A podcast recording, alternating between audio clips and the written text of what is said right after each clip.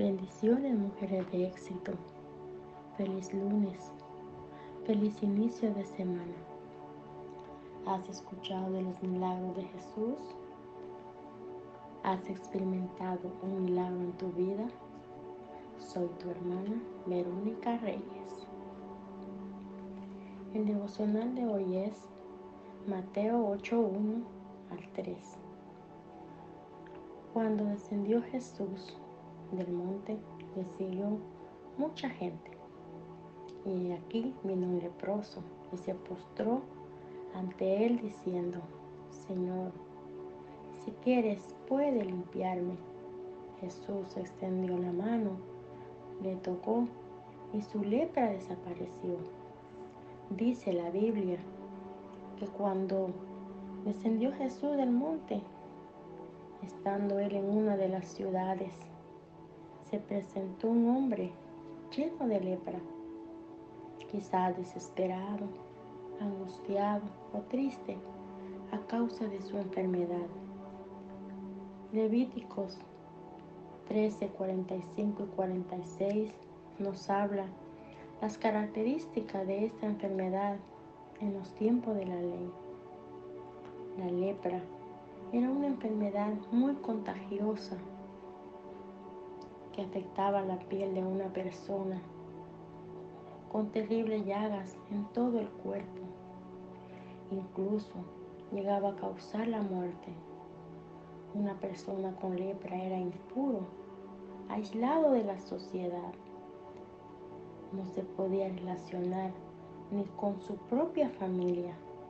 Tenía que vivir solo. Qué triste era la vida de un leproso. La gente lo discriminaba. La gente tenía miedo a acercarse a ellos por el temor de enfermarse. Según la ley, estaba prohibido que un leproso se acercara a una persona. Nadie podía curar esa enfermedad. Los doctores no podían curar la lepra. Los sacerdotes no podían hacer nada. Este hombre acercó a Jesús sin imaginar lo que pasaría. Algo importante de este capítulo es que este hombre leproso no le importó violar la ley.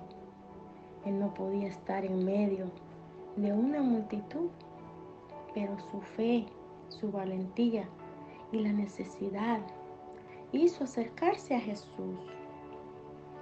Un día este hombre tuvo un encuentro con Jesús, reconoció que él era el Hijo de Dios. Postrándose de rodillas en señal de humillación, le pidió a Jesús que le sanara, le pidió misericordia. Y dice la Biblia que Jesús extendió la mano y le tocó y al instante su lepra desapareció. ¡Wow! Un anhelo satisfecho. Se cumple lo que dice Romanos 9:16. Por lo tanto, no depende del que quiere ni del que corre, sino de Dios, quien tiene misericordia. Tal vez ustedes hoy están enfrentando una enfermedad difícil, sea material o espiritual. Tal vez estés enfrentando dificultades financieras, dificultades familiares o estás anhelando un milagro en tu vida. Cuando te sientas triste o te sientas sola, cuando pienses que la vida es difícil, no te rindas, no te des por vencido, no te quedes derrotada, no te sientas de menos. No te sientas confundida. Piensa en Jesús. Él es tu pronto auxilio. Él es tu fuerza. Él es tu ayudador. El leproso puso su mirada en Jesús y Jesús tuvo misericordia de él. Hoy yo te animo. Sigamos adelante. Mi deseo es que cada día seas prosperada en la fe